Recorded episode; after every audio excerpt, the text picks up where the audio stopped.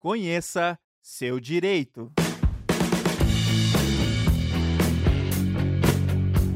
Olá, sejam todos bem-vindos a mais uma edição do programa Conheça seu direito. Este é um programa patrocinado pelos cursos de pós-graduação em Direito do Centro Universitário Internacional Uninter e transmitido diretamente da Rádio Uninter. Eu tenho que dizer nesse primeiro momento que nós estamos numa semana muito especial. E por quê? Porque agora, no próximo dia 7, sexta-feira, o nosso programa estará comemorando três anos, três anos de idade. Importante também salientar que eh, nós estamos eh, comemorando, ou comemoramos o, ano, o mês passado, 100 anos de rádio no Brasil, ao mesmo tempo que no dia 25 de setembro, a Rádio Uninter comemorou três anos de vida. Veja, nosso programa com três anos de idade, de vida, e a Rádio Uninter também com três anos. Eu soube, é, na semana passada, que o nosso programa, pelo menos por área da Uninter, foi o primeiro programa da Rádio Uninter. Então veja, a alegria que nós temos, não é verdade? No dia 7 agora, portanto, teremos três anos de inauguração do nosso primeiro programa. Dia de hoje, nós vamos abordar um tema bem interessante para você que é microempresário ou quer ser, para você que quer abrir uma empresa, ou para você que quer regularizar alguma coisa da sua empresa já existente. Nós vamos falar da abertura e regularização de empresas. E para isso, trouxemos uma convidada muito especial que já já será uma das docentes de nossos cursos também. É a professora Priscila Nunes dos Santos. Ela é contadora, contadora atuante, ela tem um MBA em Direito e Processo Tributário. Olá, professora Priscila, tudo bem contigo? Seja muito bem-vinda. Boa noite, boa noite a todos que nos acompanham. Quero agradecer o convite por estar aqui. Estou sendo muito bem acolhida por toda a equipe Uninter. Espero que essa noite seja muito proveitosa e uma troca de conhecimentos para todos nós. E será, com certeza. Conosco hoje também mais uma Priscila, a minha colega de trabalho, a, Priscila, a Priscila Bortolotto Ribeiro. Oi, professora, tudo bem contigo? Tudo bem, professor Silvano. Professora Priscila, que honra conhecê-la pessoalmente e tenho certeza que essa noite aí a gente vai é, conhecer muito né, sobre a abertura e regularização das empresas. Perfeito. Muito bem. É, professora Priscila, antes é, de adentrar ou de deixar você falar à vontade sobre esse tema tão importante, vou fazer uma abordagem aqui é, dizendo do tempo que eu trabalhava ainda com abertura de empresa. Esse tempo já tem, é, já é um pouco longo. Mas veja, eu sou da época que é, quando alguém batia a nossa porta pedindo para que nós é, ajudássemos a abrir uma empresa, qual que era o trâmite ou o passo a passo que nós fazíamos? Tudo fisicamente, presencialmente, não tinha nada online. Íamos lá na prefeitura, tirávamos uma guia azul, até não sei se ainda hoje, e, e perguntávamos, perguntávamos, em outras palavras, para a prefeitura se naquele local, levávamos a indicação fiscal, se naquele local poderia se é, explorar aquela determinada atividade. Aí esperávamos alguns dias, a prefeitura nos dava a resposta. Vamos pensar que sim, ok, pode explorar aquela atividade. Segundo passo, batíamos a porta da junta comercial perguntando à junta se aquele nome de empresa poderia ser utilizado, se já não existia alguma outra nesse sentido. Vamos pensar que, ok, esse nome pode utilizar. Aí sim partimos para o contrato social. É, elaborarmos o contrato social com tudo aquilo que é, os empresários solicitavam e davam entrada na junta. Na junta comercial, vamos pensar que saía tudo ok. Dali nós íamos bater a porta da Receita Federal para sair o CNPJ. E se for, é, se fosse tão somente comércio para Receita Estadual, inscrição estadual, e se tivesse serviço, novamente para a Prefeitura para adquirirmos a inscrição municipal. Só a partir daí que viria o alvará de funcionamento. De maneira bem sucinta, era dessa forma que acontecia. Nos dias de hoje, ainda é assim, professora? Ou mudou alguma coisa? O processo, na regra básica, ele se dá exatamente da forma que o professor desenhou, desde o começo lá, porém hoje de uma forma um pouco mais ágil e praticamente toda de forma digital. Não há mais a necessidade do deslocamento até o órgão e o prazo de resposta também está muito inferior ao que nós tínhamos aí de sete dias para um órgão, 15 dias para outro órgão. Hoje, uma abertura de empresa no processo do Empresa Fácil, vamos falar aí das empresas do comércio, prestação de serviços, que são as que estão hoje no mercado e que todo mundo conhece na usualidade, demora aí de três a sete dias para uma abertura, já com o cartão CNPJ em mãos inscrição municipal e até mesmo estadual. Porém, desde que todo o processo lá no início, que é da viabilidade, seja efetivamente aprovado. Então, nós temos aí todo o processo célere e todo o processo é, digital. Não há mais necessidade desse deslocamento, de, desse aguardo de tempo, porém, tudo tem que estar tá correr como o professor é, argumentou anteriormente. Se tudo dava, dava ok da prefeitura, seguir em frente. Dava ok da junta comercial, ia seguindo o trâmite. Isso também acontece. Só que por ser tudo de forma digital e os, e os sistemas da prefeitura, da Receita Federal, estadual, estarem todos é, concatenados num único servidor, eles conseguem ter a agilidade de que as aprovações saiam de forma mais rápida. Então, acontece da mesma forma, dentro do mesmo trâmite, é, é exatamente como começa lá na viabilidade, até sair as inscrições municipal, estadual, ter o seu alvará de funcionamento. Porém, é um pouco mais célere quando a gente fala de junta comercial, que são as empresas aí do comércio e prestação de serviço.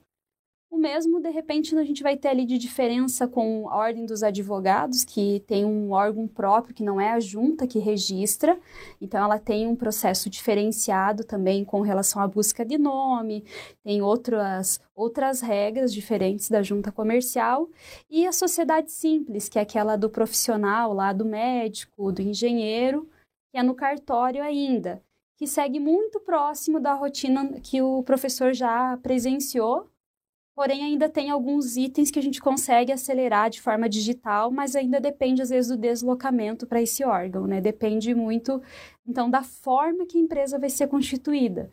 Se ela vai ser uma empresa, uma sociedade de advogados, uma sociedade empresária, que é aquela que a gente vê no comércio, prestação de serviço, que é a mais comum, ou uma sociedade simples, como, por exemplo, uma sociedade de médicos, engenheiros, contadores, que aí o órgão que controla é o cartório. Então, hoje existem inúmeras formas de se estabelecer uma empresa. E começa lá com a viabilidade, como o professor falou. Porém, a gente tem que voltar um pouco antes, quando a gente fala de abertura de empresa e regularização. Tudo começa na viabilidade do negócio. Nós temos que sim conhecer a parte burocrática e acho que toda empresa deve contar com um contabilista e uma equipe de advogados que auxiliem nesse processo burocrático, mas começamos lá atrás, entendendo qual vai ser o público-alvo, fazendo pesquisas de mercado para entender se a empresa realmente é viável. Ela sendo viável financeiramente para o empresário, para que aquilo se saia é, do papel e se torne realmente uma empresa de portas abertas e que possa aí estar é, tá gerando lucro, ela precisa ter primeiro esse plano de negócios estruturado, com todos os requisitos ali que de repente o empresário pode buscar junto ao Sebrae para fazer um estudo desse projeto, mas ele começa lá com estudo da concorrência, estudo de quais são os fornecedores, onde que vai ser estabelecida essa empresa, que é um ponto importantíssimo, né? Onde que a empresa vai estar estabelecida, onde ela será estabelecida, tem o fluxo de pessoas que demanda para aquele projeto, vamos pensar em um comércio, onde a pessoa deseja estabelecer o seu comércio. Tem um fluxo de pessoas que possa entrar nesse comércio? Tem estacionamento? Não tem estacionamento? É, os concorrentes? Qual o preço praticado? O valor junto aos fornecedores? Quanto que, é, quanto que eu tenho que ter de, de capital inicial ali para poder fazer com que o negócio comece a girar, quanto que eu preciso ter de estoque. Então, a gente tem ali um passo atrás da parte burocrática, que é o que a gente vai tratar aqui, mas que é muito, que é essencial. e que às vezes é negligenciado em alguns pontos, né? O pessoal é, tem muito aquela é, descobrir uma nova forma, tem um produto diferenciado, mas acaba não, não seguindo todos os passos para ver se ele é realmente viável. E isso lá na frente é, acarreta na mortalidade das empresas. Hoje, muitas empresas não passam aí do segundo ou terceiro ano, porque lá no começo, onde a gente tem que estudar a viabilidade, uhum. não só na parte burocrática, que é saber se a prefeitura nos aprova, se os órgãos reguladores aceitam o estabelecimento da empresa, mas saber sim se a empresa terá capacidade, é, qual será o tempo de retorno, né? Às vezes a pessoa tem uma excelente ideia, é algo inovador, algo que vai trazer aí algo no mercado que não se tem atualmente, porém ela não tem os mecanismos necessários, ela não tem o know-how para que aquilo vá em frente. Então, às vezes, ela precisa de profissionais que a apoiem, assim como um contador e um, e um advogado que vai auxiliar na parte burocrática. De repente, alguém que dê uma consultoria na parte do negócio, que ajude a, a entender um pouco mais do que só o plano inicial para que lá na frente a viabilidade estando realmente ok, ou realmente o, o negócio tem é, grandes chances de sucesso e tudo aquilo que é necessário eu já busquei no mercado, aí sim a gente parte para a parte da é, burocracia, como todo mundo conhece, que é a abertura. Mas que hoje é bem reduzida em função do tempo anterior. Né? Um minutinho, mas eu não posso perder esse gancho que você é, passou agora, porque eu conheço de longe, eu sei que a sua preocupação é nesse sentido. Mas, é, infelizmente, eu também é, conheço muitos é, profissionais da sua área, contabilistas ou contadores, um gosta de ser chamado de contabilista e outro de contador, é, e que não, não tem é, essa, essa fineza de, no primeiro momento, é, ajudar aquela pessoa que está querendo abrir o seu negócio. E justamente isso, aquela antiga estatística, se você entrar no Sebrae, ainda está lá. É, mais de 70%, especialmente de micro e pequena empresa, falece até o seu quinto ano. Justamente por quê? Porque não se planejou anteriormente. Talvez até porque é, é, se pense que é um custo maior buscar uma consultoria de um profissional como você ou de um, de um advogado, acaba, na realidade, é, não fazendo aquilo que realmente deveria fazer. Mas a, a, minha pergunta, na realidade, a você é isso.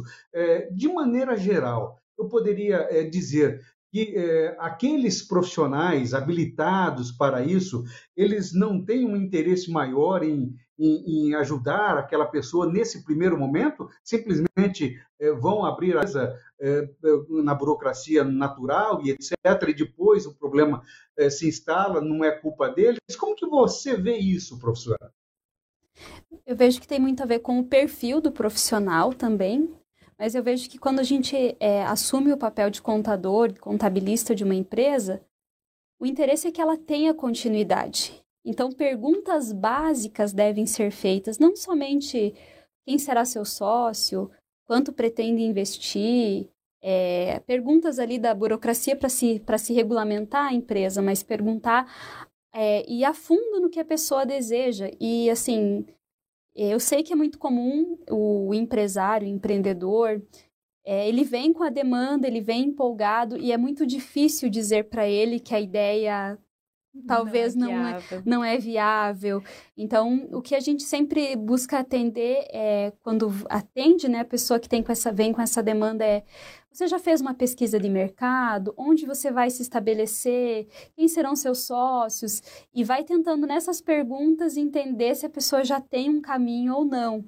Muitas vezes a gente acaba é, pedindo para que a pessoa amadureça um pouco melhor ou, ou de repente, é, é, faça com que essa abertura se realize em outro momento, porque nem sempre a ideia acompanha o que vai ser desenvolvido, né? A gente é, a ideia ela é ótima, ela é maravilhosa, mas a execução de, de, demanda de tempo, a execução demanda de dinheiro, a execução demanda de conhecimento. Então essas perguntas elas devem ser feitas e talvez porque o, o, muitas vezes o empreendedor ele chega muito é, certo daquilo. Então ele chega e pede: Eu quero fazer a abertura, tá aqui minha documentação, mas ele não, não pede o apoio, porque na cabeça dele eu, ele só procura um contabilista para regularizar, ele não procura de repente para ir a fundo na viabilidade. Então é criar essa cultura de que a gente é parceiro, de que a gente pode ajudar além dos números, além da, da que a legislação pede, que a gente também pode. É, numa indicação de uma consultoria, uma indicação de um Sebrae, ou de repente até no estudo ali dos custos iniciais, que às vezes a pessoa não, não sabe formar o preço, fazer os custos, para que ela consiga desenvolver com mais tranquilidade e ela tenha certeza que realmente o negócio é viável. Então, tem os dois viés, né? Tem a questão do, do perfil profissional, mas também tem o empreendedor que vem muito pronto e já vem muito preparado e ele acaba não, não se atendo a esses detalhes, né? É que na ânsia do sonho, né, professora? Isso. É, é, assim, é, eu vejo nós como operadores de direito, né? Também, assim, na parte trabalhista, né? Sim. A gente está lidando com o sonho da pessoa, né? Exato. E muitas das, das vezes, é um emprego de capital, às vezes é o único capital que a pessoa pessoa tem, é, que juntou durante anos da vida e está empregando naquele sonho. Hum. Então é uma responsabilidade muito grande, né? E fazer com que esse sonho se torne realidade e que faça parte de sonho de outras pessoas e gere empregos e consiga aí prestar um serviço de, de qualidade, né? Ou um produto de qualidade. Então tem essa função social também que é, que é muito importante que eu vejo, né? Da, dos contadores também de, de lidar com esse sonho e trazer para a realidade né? Então, é, é, é, um trabalho muito bonito, professora. E, assim, eu quero aproveitar aqui que a, a minha fala, se eu, eu, quem nos escuta e nos vê, se tiver alguma dúvida, né, a professora aqui é, está de, de, de pronto para sanar qualquer dúvida em relação à abertura e regularização de empresas. Então, no chat aqui, fiquem à vontade a todo, eu diria todos assim, que nos ouvem. Aproveitem, porque nós estamos Aproveitem. falando expert. Exatamente. E trazendo um pouco para a rotina do que é hoje também a questão do desenvolvimento em sala de aula, eu vejo que assim como algumas questões, como por exemplo, é, ensinar lá quando a criança tem lá responsabilidade financeira, começar a entender, eu vejo que a contabilidade também deveria ser inserida em todos os meios, como por exemplo Muitos médicos saem da faculdade formados, têm todo o conhecimento, mas eles têm ali um, é, uma dificuldade para entender como que eu pago meu imposto, abro ou não abro uma empresa, vou ter uma secretária, como que eu faço com a folha de pagamento. Então, eu vejo que é uma disciplina, ela é básica para que todos os profissionais, né, todos os profissionais precisam ter o um entendimento de como que funcionam as situações para que eles possam ter tranquilidade e também na hora de procurar um profissional, eles entendam para que aquilo que de repente vai ser passado fique mais fácil, né? Fique de mais fácil compreensão. Porque há muita informação técnica, né? Nós, assim, os contadores, juristas, as pessoas às vezes, ah, é muito técnico, não estou entendendo o que você está falando. Mas eu vejo que lá no início, quando a gente está, de repente, ali na, na, em sala de aula, é o momento, às vezes, de trazer à tona certas discussões assim como nós estamos fazendo agora, conversando a respeito, é, mostrando que existem cenários e cenários. Isso é muito importante. Eu acho que é uma iniciativa que é, a, todas as faculdades deveriam investir, de repente, em seminários, cursos extracurriculares, para que os profissionais, quando saiam né, dali da, termine ali sua, sua graduação ou pós-graduação, possam, de repente, investir no seu, empre no seu empreendimento mais seguros.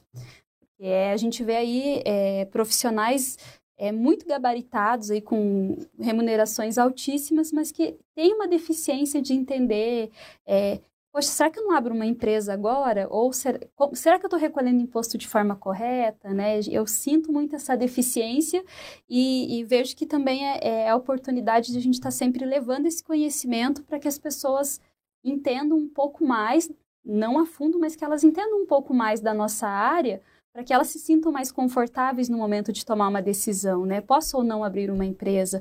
É, devo partir para um novo negócio?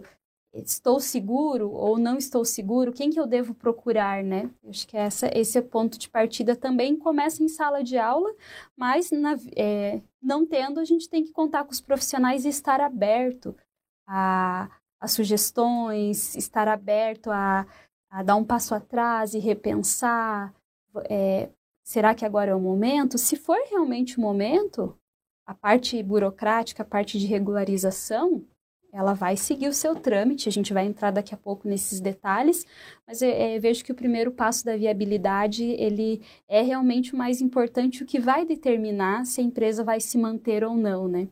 É, eu, a, a, antes nós estávamos conversando, né, professora, até a questão do, do marketing, né? Além do, do pré né, de ver se é viável, tudo, o, o andamento, né, saudável da, dessa empresa, né, então, assim, é muito interessante essa questão, assim, que a, que a professora comentou, né, que também é, é qual que é o público-alvo, né, quem que eu quero atingir, quem que eu quero que seja meu cliente, né? Quem que vai precisar desse produto, né? Então, esse, nesse decorrer ali da, da abertura da empresa também é, é muito interessante importante, né? Com certeza. E, e, e, as pessoas são, e as coisas são mutáveis, né? Então, a empresa abre com um projeto, mas ela pode ir moldando, melhorando, se adaptando ao mercado também, né? Com certeza. Pois é, é, é também sobre isso que eu ia perguntar. Eu vou te explicar. Esse nosso programa, ele, ele é voltado nos ex-alunos, mas ao público em geral também, até para não servir pública. É, vamos é, voltar ao, ao, nosso. Vamos pensar assim: uma pessoa foi ao seu escritório te procurar é, para te perguntar é, sobre a abertura de um negócio que ela tem na cabeça. E aqui eu vou jogar tudo que nós falamos até agora, inclusive o que a Priscila nos trouxe também, que está levando um sonho e você não pode demovê-la daquele sonho, que talvez ela saia dali já em depressão, e não é isso que se busca às vezes pode até acontecer, porque do jeito que ela está querendo, não é viável. Mas você tem que passar isso a ela. Então, algumas coisas que me vêm na cabeça. Primeiro, vou te perguntar: no seu dia a dia, ao longo do tempo que você é, já trabalha com isso, é, você já teve que dizer para a pessoa que aquele negócio do jeito que é, não é viável, que ela vai abrir agora e já já vai ter que.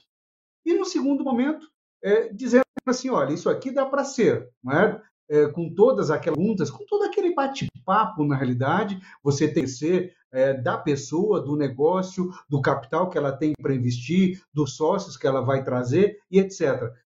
Como isso? Como que, que acontece isso no dia a dia do atendimento seu à pessoa que quer abrir uma empresa?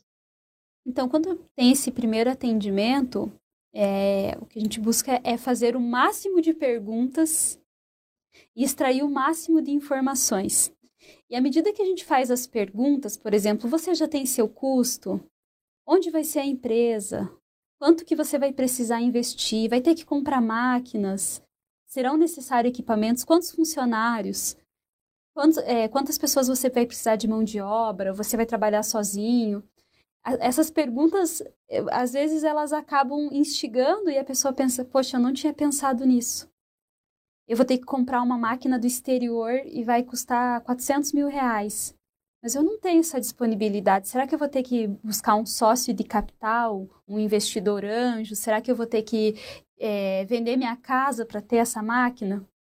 Então, quando a gente começa a fazer as perguntas, é, às vezes as perguntas mais básicas a pessoa acabou não se dando conta e já aconteceu várias vezes a pessoa, ah, então eu vou repensar, vou pensar melhor, é, vou, vou trazer essas respostas para você primeiro, para depois eu seguir em frente. Então, às vezes as perguntas mais simples fazem a pessoa repensar e, e ela acaba, na ausência de ter, da resposta, dando um passo atrás e pensando, poxa, será que é esse caminho? A gente daí recomenda sempre uma consultoria, um Sebrae, é, pessoas que possam apoiá-la nesse plano de negócio. Mas eu vejo que as perguntas são as que trazem ali, de repente, aquela dúvida, ou se a pessoa tem muita certeza, não, já fiz a pesquisa, tá aqui meu consultor, eu fiz o curso, tá aqui o plano de negócio, e aí a gente tem a segurança que a pessoa buscou, né? Não é a certeza do sucesso, mas já é um, metade do caminho, né, para se alcançar. Então a gente acaba é, seguindo de uma maneira mais tranquila, mas começa com as questões mais básicas, né? Onde, como, quando, de que forma, quem serão os teus parceiros, é, quem são teus concorrentes, valores. Nesses itens a pessoa acaba repensando e se ela está segura e se isso já fez parte lá do, do, do, seu dever de casa, aquilo vai tranquilo. Mas se ela tem ali algum ponto que pega, ela acaba repensando, ou até mesmo a gente indica, não quer pensar melhor, não quer rever esses valores, não quer agendar um dia para a gente só ver o teu custo, para daí a gente seguir, aí é nesse ponto que a gente vai ganhando tempo para que a pessoa amadureça também, né? E, professora, aqui nas... As perguntas foram respondidas foram respondidas e você entendeu que aquele negócio é viável. Sim, aí a gente.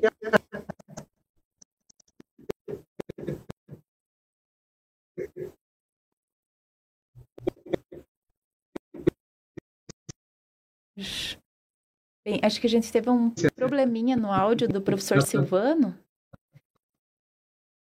É... Deixa eu ver, mas eu tenho aqui, enquanto não, não volta o áudio do professor Silvano, eu tenho aqui a Rosemary Aparecida Rodrigues, tá nos desejando uma boa noite. Ela fala que ela é do Polo de Lages e do Serviço Social. Olha que bacana a participação. Boa noite, Rosemary. E ela comentou aqui que o esposo dela tem dificuldade, ele tem uma empresa, né? Acredito, porque tem dificuldade em licitações. É comum, professora, acontecer as empresas quererem entrar em licitações? É, sim, sim. Porque tem um... É, um... é um universo à parte, né? Quando a gente fala aí de licitações, porque a gente fala aí é, da necessidade da empresa, mas também de atender um, um edital, atender a certas restrições. Então, você tem um produto, vamos imaginar um copo de água que você vai é, disponibilizar num evento da prefeitura. Você vai fornecer os copos e a água. Mas lá vai ter ah, quantos ml, que, que, qual que é o material que tem que ser aplicado, qual horário que tem que estar tá lá. E a prefeitura vai fazer uma licitação onde ela vai é, fazer o, o princípio da economia, aquilo que for mais em conta para a prefeitura e que atenda os caracteres lá do que ela estabeleceu no edital, é que ela vai aprovar. Então, às vezes, você tem um, um negócio que, para que ele te dê lucro, você precisa vender a 100 reais um produto. Mas para você participar de uma licitação a 100 reais, você não ganha. Você tem que repensar os seus custos para que você realmente consiga atender dentro do edital. Então, é, quem atende aí muito órgão público, que participa muito de licitação, tem sempre essa dificuldade. Tem duas dificuldades que eu sempre enxergo. Uma é a documental, porque é exigido que você comprove que você pode entregar aquele copo de água dentro das características necessárias do edital. E a outra também é a questão do valor. Como que eu vou chegar naquele custo para que eu possa atender? Então, às vezes, é, é comum de pessoa, às vezes, é, não se ater a valores e acabar tendo, de repente, alguma dificuldade para atender. E por isso que a gente vê, ouve muito essa questão de que as licitações vão ter que ter aditamentos, aditivos, porque o valor que foi ali estimado inicialmente não era o correto, né? Então, tem a parte documental, a parte burocrática de atender todos os requisitos da licitação e a parte de custos. Então, eu vejo que para quem quer entrar nesse universo, tem que rever os seus custos e, claro, ter uma equipe técnica que ajude na questão documental, uma equipe ali que ajude na questão de documentação e também, se for um produto ou uma, uma industrialização, por exemplo, tem que ter um responsável técnico que possa ali confirmar que as medidas estão corretas, que o, aquilo que foi solicitado no edital está sendo atendido de forma plena, né? Então, começa aí com uma equipe técnica que possa ajudar nessa preparação documental e uma revisão nos custos, para que de repente não tenha surpresa, ganhou a licitação, mas não vai conseguir atender porque o custo não foi devidamente calculado. Digamos, ganhou porque era o menor valor, só que aquele valor não vai trazer retorno para a empresa e ela tem prazos, tem, tem que seguir para que ela possa daí receber efetivamente da, do órgão público que contratou, né? Ganhou a licitação, mas ganhou um prejuízo também ao ter que fornecer. Tem que, esse é o, é o maior cuidado também, né, professora? Sim, Já sim. É, muitos se preocupam na parte do documental, porque realmente os editais são muito extensos e com muitas características técnicas e que às vezes as pessoas é, precisam de um apoio técnico mesmo para atender porém é, acabam negligenciando a parte dos custos. Então, é um item bem importante rever os custos para ter certeza que consegue atender de forma plena. Nem sempre ganhar é ter o retorno. Nesse caso, daí um contador poderia ajudar também sim, a, em sim. relação aos custos para ver se é vantajoso ou não. O contador consegue auxiliar com certeza na parte documental, contrato social, certidões, que ela com certeza deve conhecer ali na rotina da licitação, né? Que precisam várias certidões. É, consegue ajudar na parte documental e na parte de custos. A parte técnica do produto, quando é uma, uma mercadoria que está sendo ali fornecida, e de repente precisa de um especialista dentro da empresa para ver se é, vai estar tá no tamanho correto, no volume solicitado, mas tem que ter realmente uma equipe que ajude para que a empresa tenha retorno e que aquilo se torne algo contínuo, que ela possa, numa próxima licitação, estar ali disponível novamente e que aquilo dê retorno para os empreendedores, né? Entendi. Acho que o professor Silvano retornou o áudio agora, professor Silvano.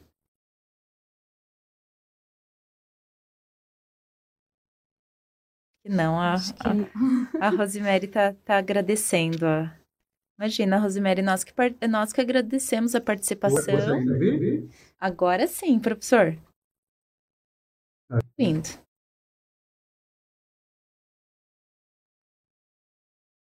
Tem o Josiel também, tá desejando uma boa noite para a professora. É, o que eu falo, é, professora Priscila, é que a partir do momento em que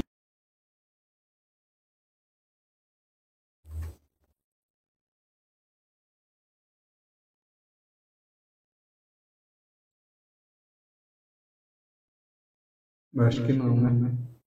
Agora estou, estamos, estamos ouvindo. ouvindo. Uhum. Vou, vou.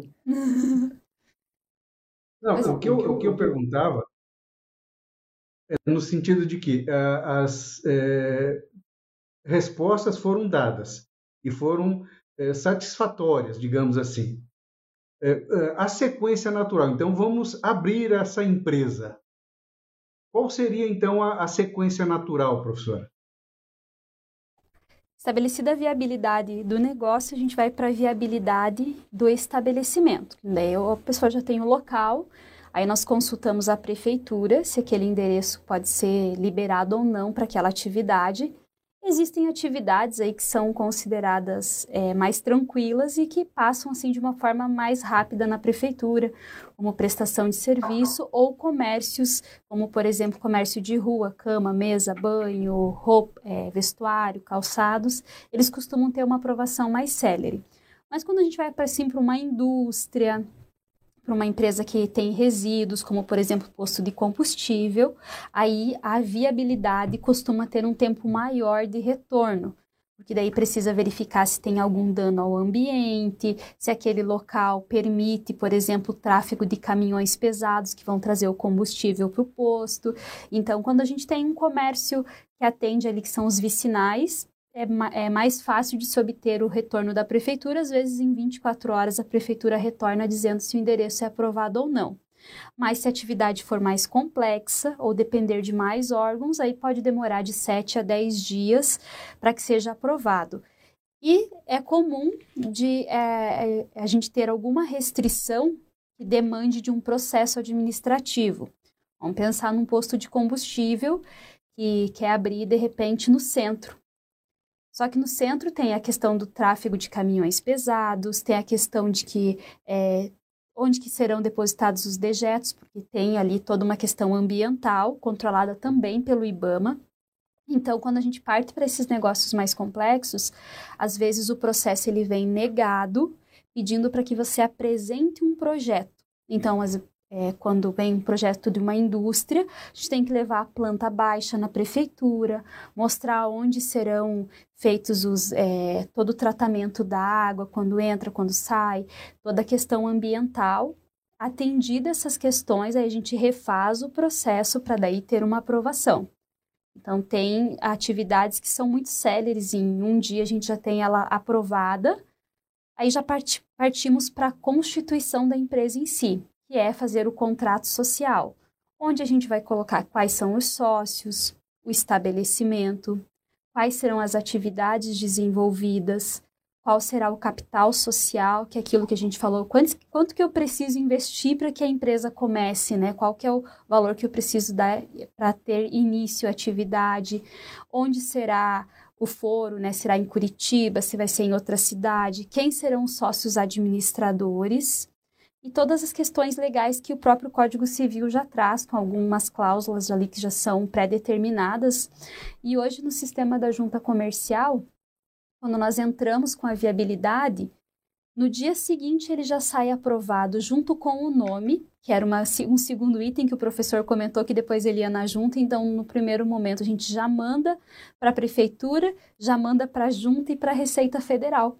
Então quando vem a resposta em 24 horas, nós já temos o nome aprovado, já temos o endereço autorizado, parte-se para então para a elaboração do contrato social, que pode ser elaborado pelo contador ou advogado, Aí, ou até mesmo automático. Hoje o sistema da junta comercial tem um contrato automático. No término, eu preenchi todos os caracteres ali que o sistema pede, ele gera um contrato já automático pelo sistema da junta que atende o Código Civil. E esse contrato é registrado em 24 horas, depois de autorizado pelo, dono, pelo gestor da empresa. E passadas essas 24 horas, ele já sai com o CNPJ, o contrato social registrado. Aí ficamos no aguardo apenas da prefeitura liberar alvará e inscrição estadual, se for comércio. Professora, e qual que é a diferença? a professora falou. Mais, mais legal, professora. Vocês estão escutando, escutaram bem isso?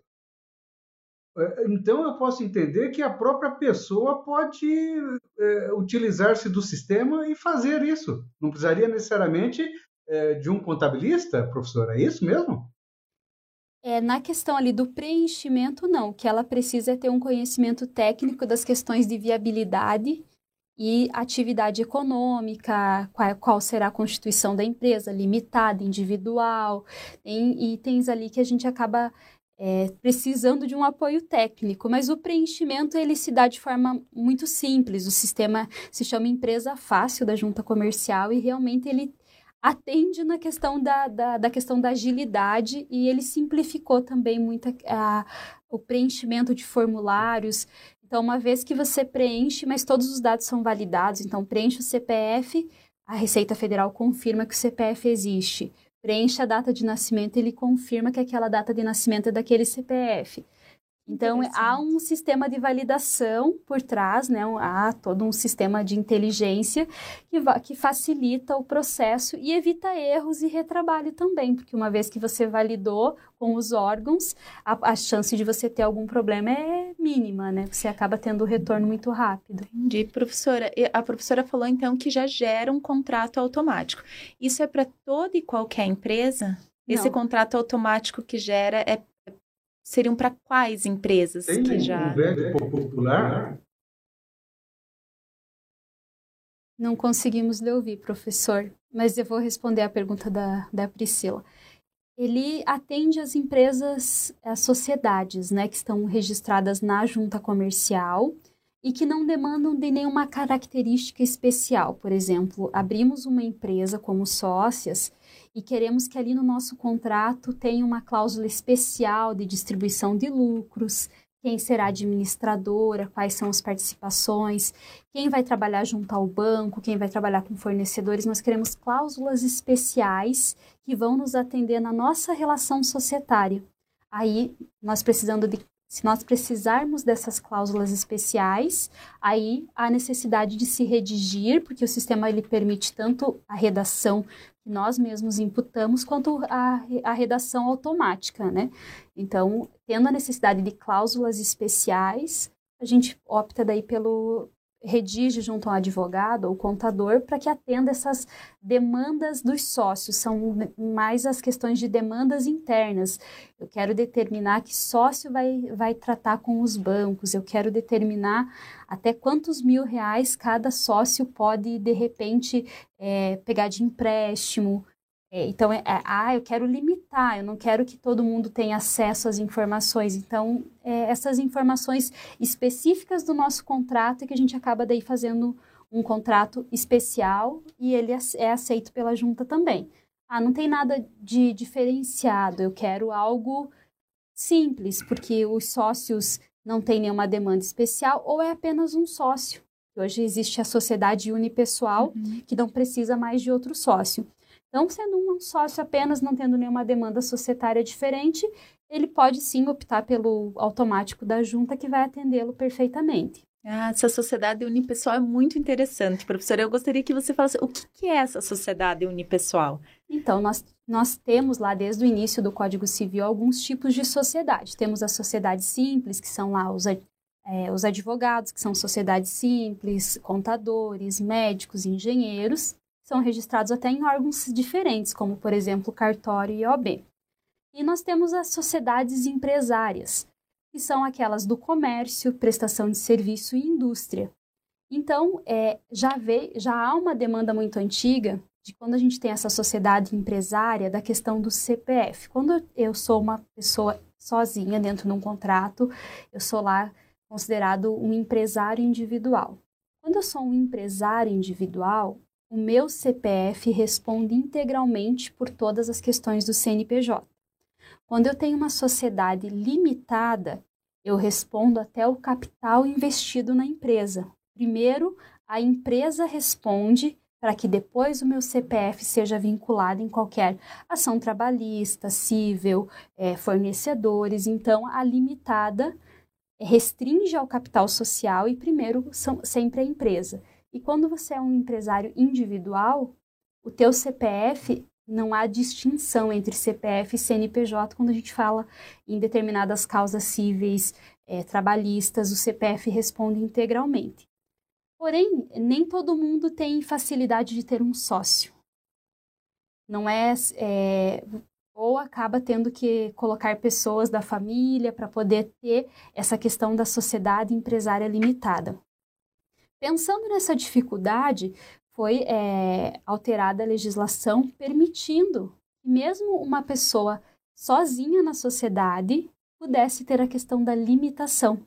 Aí se tornou a sociedade unipessoal limitada, onde primeiro a empresa responde a, e o sócio responde até o capital investido.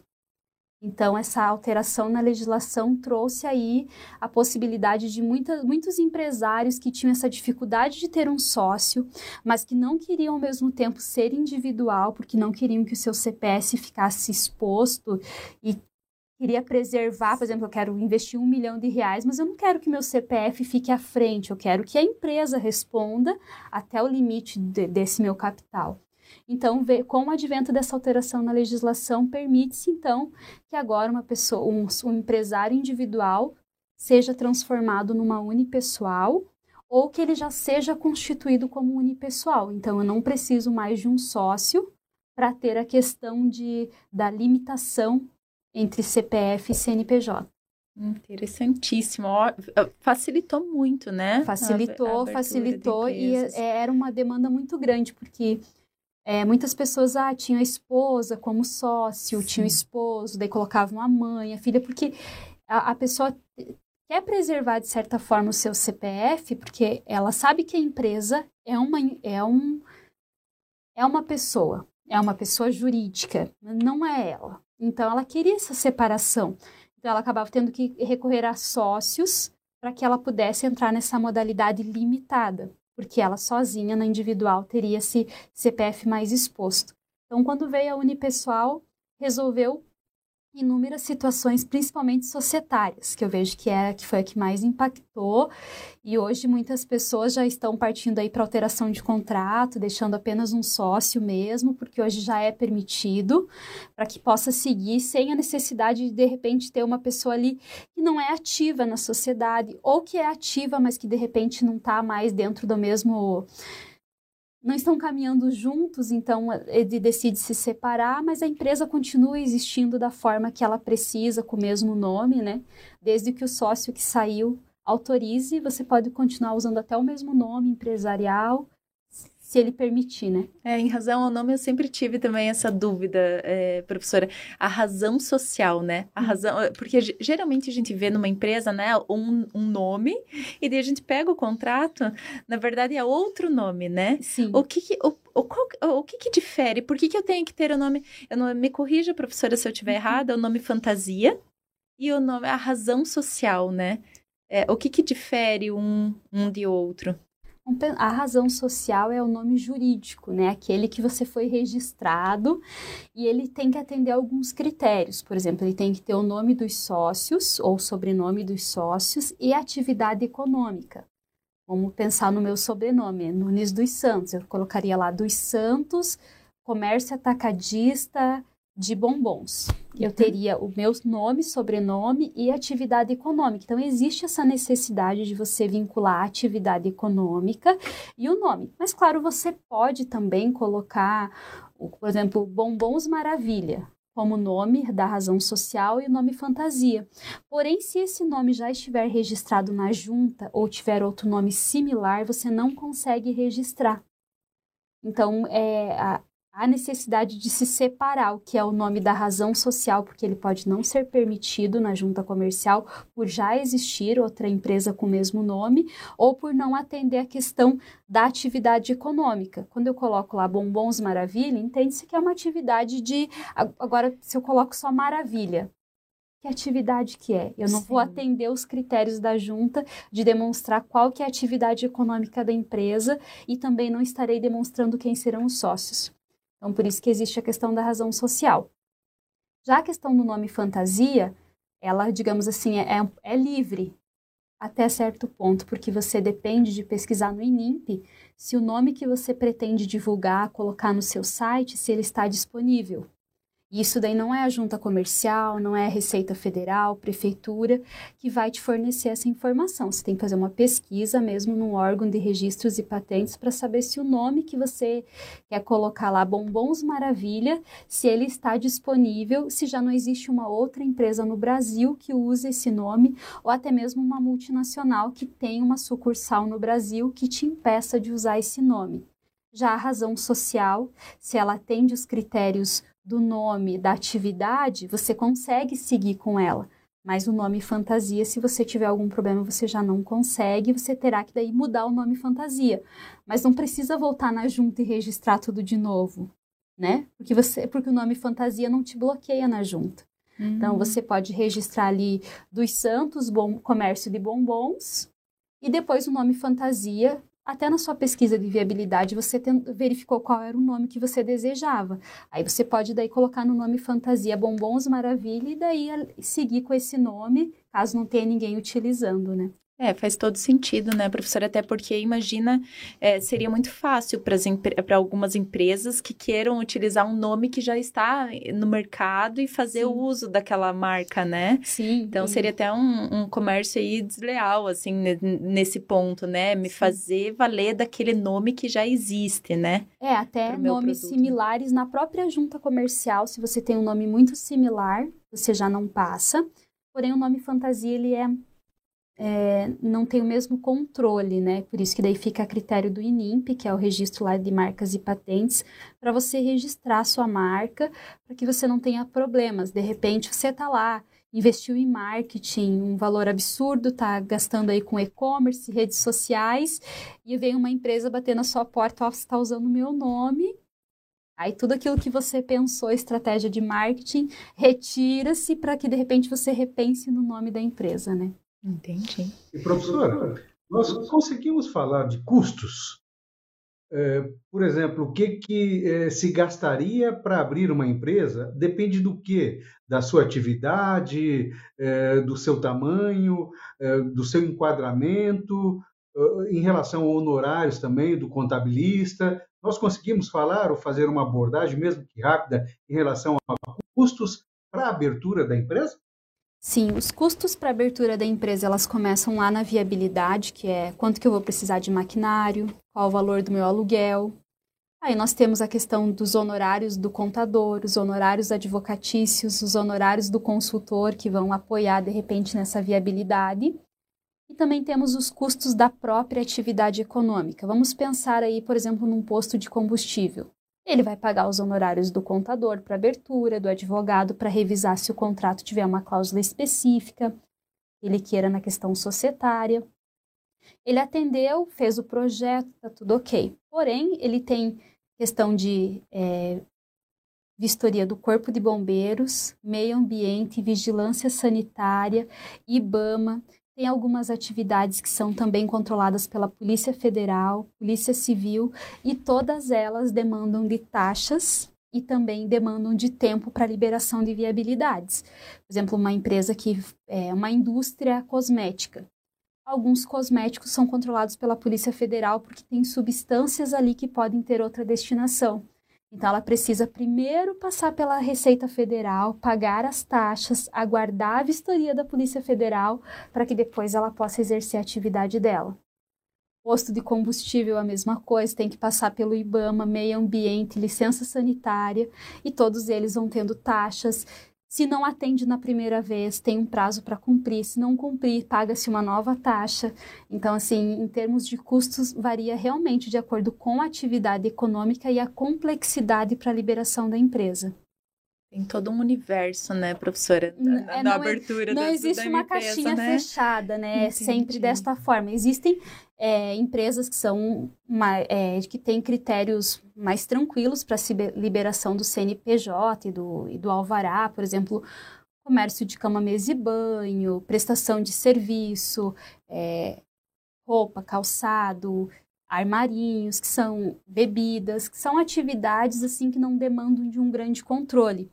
Porém, essas que envolvem a questão ambiental ou que tem também uma questão de fiscalização, como por exemplo o produto químico, aí nós partimos para um universo totalmente diferente. Então, a gente foge daquela questão dos três, quatro dias para abertura de uma empresa e a gente pode ter um projeto de viabilidade de um ano, porque a gente tem que passar por todos esses órgãos para que daí sim nós tenhamos todas as licenças e possamos, por exemplo, tenho um produto químico, produzo lá, um, sou uma indústria cosmética, mas eu vou ter uma determinada matéria-prima que depende da, da Polícia Federal.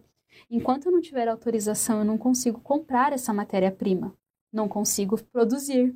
Então, tem, existem inúmeras restrições quando a gente fala aí de atividades mais complexas. Existem aquelas que são mais corriqueiras, aquelas do dia a dia, aqueles comércios que a gente vê ali na, no centro, vê ali é, perto das nossas residências, que costumam ter uma autorização mais tranquila. Mas quando a gente fala aí de posto de combustível, indústria, é, acaba tendo realmente um prazo até para abertura maior do que a gente comentou antes, né?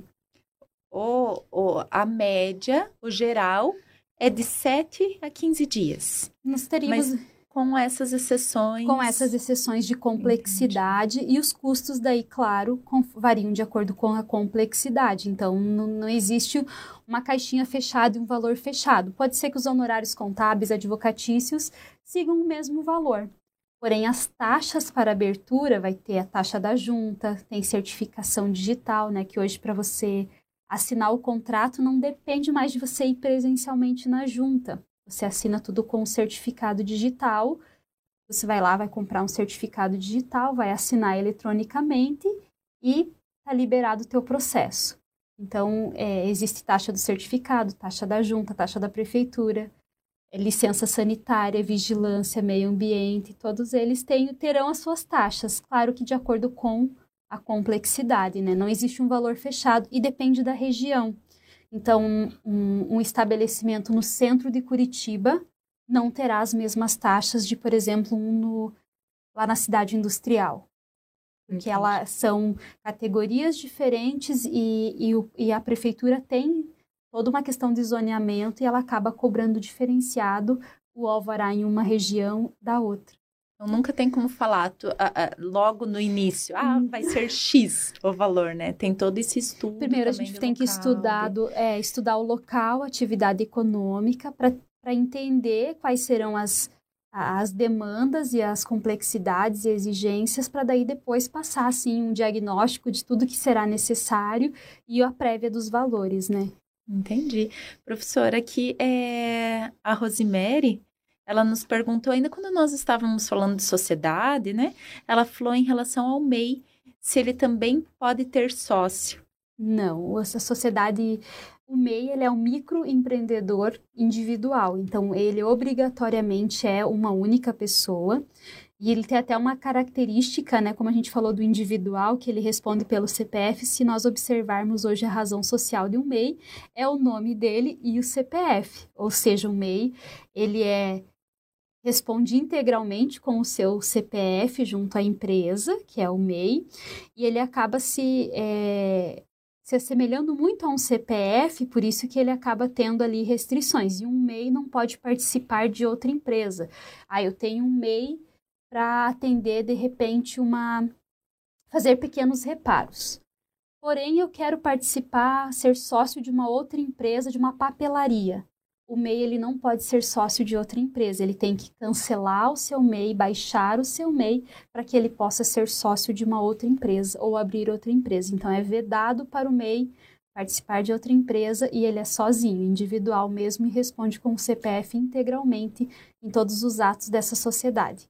O que ele pode ter é um funcionário e ele tem uma limitação de faturamento que é 81 mil reais no ano.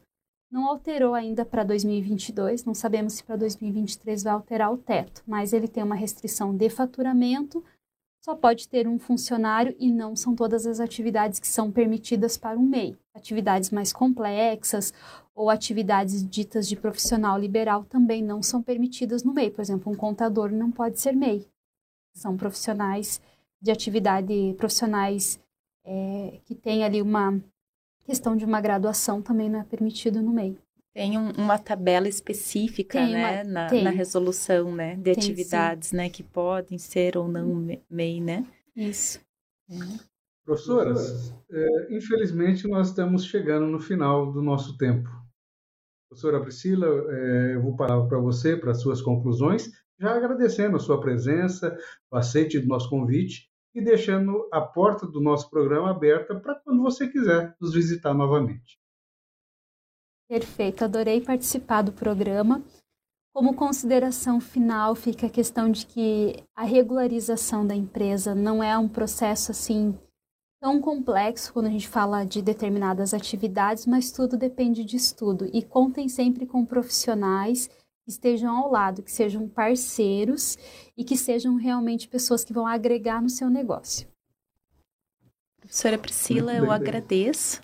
Agradeço você ter aceito o nosso convite e dizer que foi muito enriquecedor o que você nos trouxe essa, né, nesse, nessa conversa, né? O professor, uh, professor Silvano sempre gosta de frisar que aqui é um bate-papo, né, professor Silvano?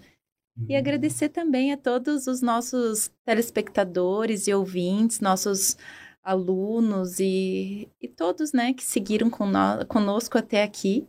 E agradecer também ao professor Silvano, que é sempre uma honra estar aqui com, com o professor. Obrigado, professora Priscila. É, obrigado a todos que estiveram conosco até agora. Se você está buscando um curso de pós-graduação em Direito, acesse o ninter.com e certamente você encontrará algum curso que lhe interesse. Um abraço a todos e até o próximo programa. Conheça seu direito.